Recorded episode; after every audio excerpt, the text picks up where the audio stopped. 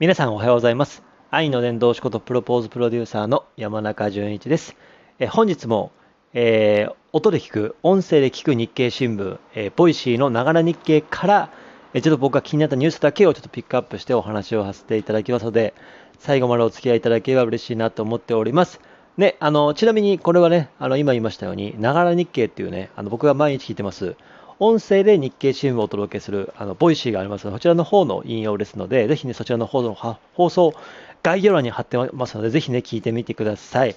曜日ごとにパーソナリティさんがですね、6つか7つの毎日ニュースをですね、えーピックアップしまして、後に最後ね、エンディングトークってところで、まあ、そのパーソナリティさんの、えー最近の出来事とか、えー今日は何の日でありますとか、ニュースに触れた話とかをいろんな観点からお話しますので、10分以内で聞けるですね、非常に、あの、本当にね、非常にスムーズで、非常にあの分かりやすくて、非常に心地よいあのコンテンツですので、ぜひね、あの、 Voicy の放送を聞いてみてください。え今日はですね、あの、今日のニュースの中のピックアップとしましては、これですね、えドイツで G7 サミット開幕。ロシア産金の輸入禁止で合意へっていう話でございます。やっぱり、まあね、あのやっぱりというかね、今と世界情勢っていうのはね、ロシア・ウクライナ問題っていうところであるじゃないですか。まあその中で、実は G7 サミットが今回ドイツで行われました。まずね、その日経新聞の内容からしますと、え26日、昨日ですね、昨日ドイツ時間の、あ、日本時間、ドイツ時間の、えー26日午後ですね、だ日本時間の夜ですね、夜に、えードイツのね、えーえーところでですね、ドイツの南部のエルマウっていうね、場所があるんですね。ドイツ南部のエルマウってところでですね、えー G7 サミットが開幕しました。で、この中で、そのロシア産の金の輸入禁止などを、ね、あの、とかですね、対ロシア政策の制裁などの強化について、まあ、合意する見通しとなったということでございます。やっぱりね、あの、今では、もうロシア、ウクライナの問題っていうのはもう4ヶ月、4ヶ月ですよ。100日経っても4ヶ月っていうかもうね、もう本当にこうね、なんとも言い難いっていうか、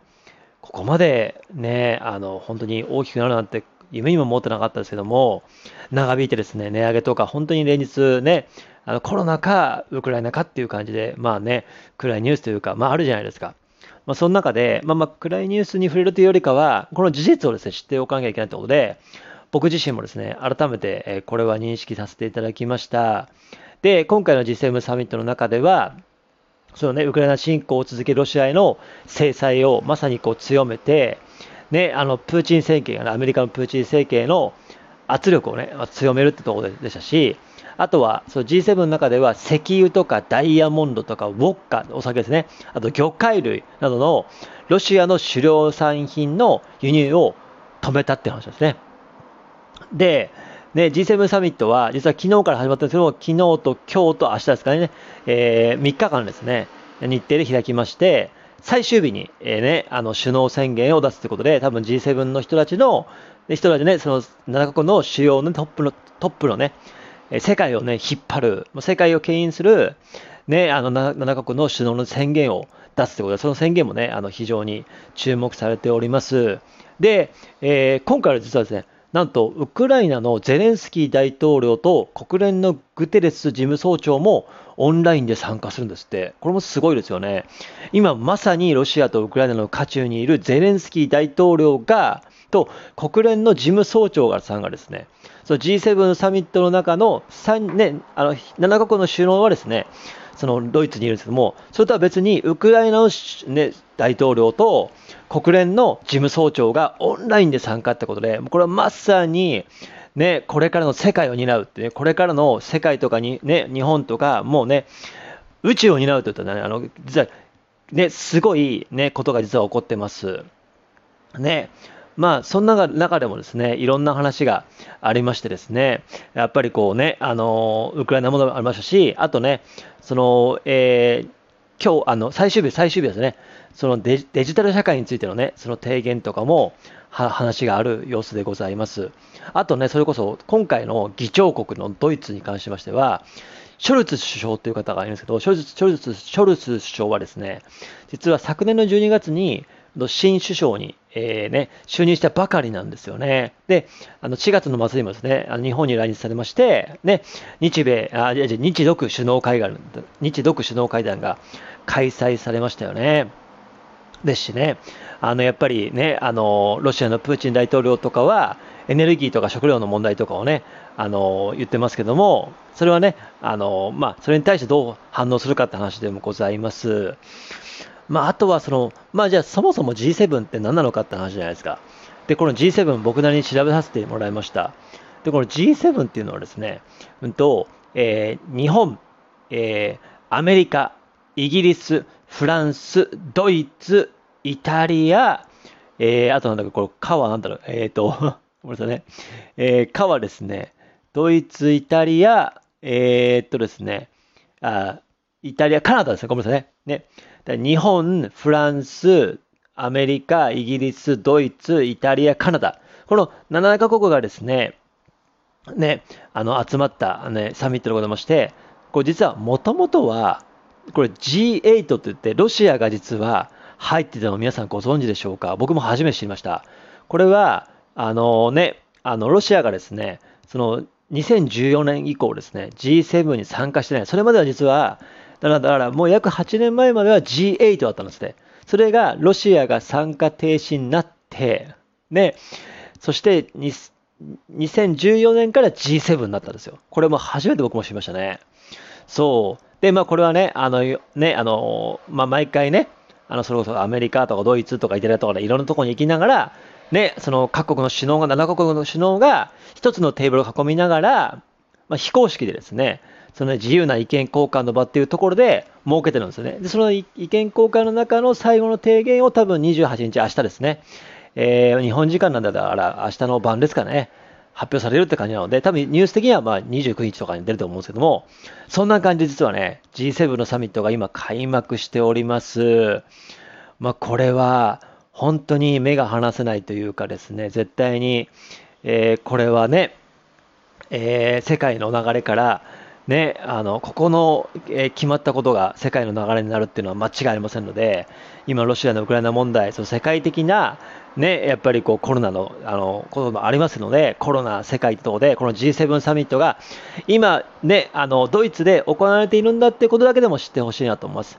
まあ、あとはですね、いや、ちょっとこれも興味深かったですけども、実は、これまで実は日本で、うんと、6回ですね、6回、と、日本でも開催されてるんですよね。で、そもそも第1回はですね、1975年で、これ実は毎年国を変えて、地域を変えてやってるんですよ。えもちろんね、その議長国のフランスとかイギリスとかもありますし、ね、まあ、そうだから、そのね、その国々で、あのね、あの回ってるので、ね、で、日本はですね、一番最初は1979年の第5回ですね、東京で行われました。で、第2回が、これも東京ですね、1986年。第3回が、これも東京、93年の、えー、東京ですね。で、第4回がですね、東京以外の2000年に第26回のサミットということで、名護市沖縄のね、九州沖縄サミットでありますね。日本初の地方開催サミットですね。これ4回目。で、5回目がですね、なんと2008年の34回のですね、あの北海道の洞爺湖サミットっていうんですね。あの洞爺のね、ウィンザーホテルという有名なホテルで行われました。そこからね、結構有名でしたね。で、6回目が、ね、6回目が実は、2016年、6年前ですね、6年前の伊勢志摩サミットっていうね、あの、三重県ですね、三重県の伊勢ですね、行われました。で、実は、今年、2022年の今現在、今日から明日までやってますが、これがドイツですが、実は来年が、2023年が日本の広島で7回目が実は行われるんですよ。これ日に付けとかはまだ発表されてませんが、来年は実は広島なんですよ。ね。来年はだから日本では7回目、そして G7 っていうので、セブンイヤーで実はさ、来年実は行われます。これもね、覚えておいてください。僕自身もね、改めてね、あの、ニュースで聞いたことあるんだけども、そうか、来年は広島なんだとこで、なので、これまで約6回、ね、約6回、6回行われまして、実は次回が広島ですので、でこれまでね、東京3回、そして、えー、沖縄、洞爺湖、伊勢志摩、そして広島ってことなんで、ね、そういう意味ではやっぱりね、広島の原爆等もありましたし、今、広島の話題も結構多いですよね。なので、あ、来年、今年は今現在ドイツで、そして来年はお、ね、広島なんだ、日本なんだっていうこともね、しっかり分かった上で、この世界の流れをね、掴むっていう意味でも、これだけ知っていますとね、あの、非常にかかりますね、あの、まあ、これだけでだけでも僕はね、あの、非常に僕自身は、あの、重要かと思いますので、内容とかね、提言とか、そこら辺の話とかは、あの、僕自身は難しいこともあると思うんですけど、でもね、今現在行われていて、明日まで起こって、行っているんだ、そこでコロナとか、ウクライナ情勢とか、世界のね、物価、こととかありますよね。そのいろんな問題が今、ね、世界のね、トップの、えー、G7 がですね、あの主要7カ国の首脳の方々が、今真剣に話されているので、ね、どうか皆さんはですね、これに対してしっかり目を向けていらまして、僕らの思いを届けっていう思いでですね、しっかりちょっとね、あの頭の形に入れてもらって、来年はね、あの、本当に広島ですしね、なんかイベント、イベントというか結構大きいものつきますよね。2020年、えー、東京オリンピック、パラリンピック、そして、えー、ね、2023年、ね、そして G7 サミット、2025年が大阪万博ですよね。そんな意味でもですね、ね、あの、サッカーワールドカップもありますよね。あの、その近辺ですね、ありますので、なので、そんな意味でも、やっぱり世界のことに目を向けるとをぜひね、してほしいので、ぜひね、こちらの方も聞いてみてください。てな感じで今日のね、長野日経の帽子でございますが、ちなみに今日の放送のね、パーソナリティさんは、長崎在住のスポーツ大好きでですね、あの、僕も大好きな戸村のり子さんでございますので、ぜひね、ほし戸村のり子さんのお話も聞いてみてください。よろしくお願いします。ニュースだけじゃなくてね、あの、最後のパーソナリティさんのエンディングトークが好きなので、で、今日のね、放送の中では、四字熟語にハマってますって話をしますので、ぜひね、お聞きください。というわけで今日はここまででございます。今日という日は皆様にとって最高に愛に溢れた一日になりますように、最後にあなたの愛が世界を作ります。愛の伝道師ことプロポーズプロデューサーの山中淳一でございました。概要欄からの Voicy をお聞きください。ではまたお会いしましょう。せーの、愛だーバイバイ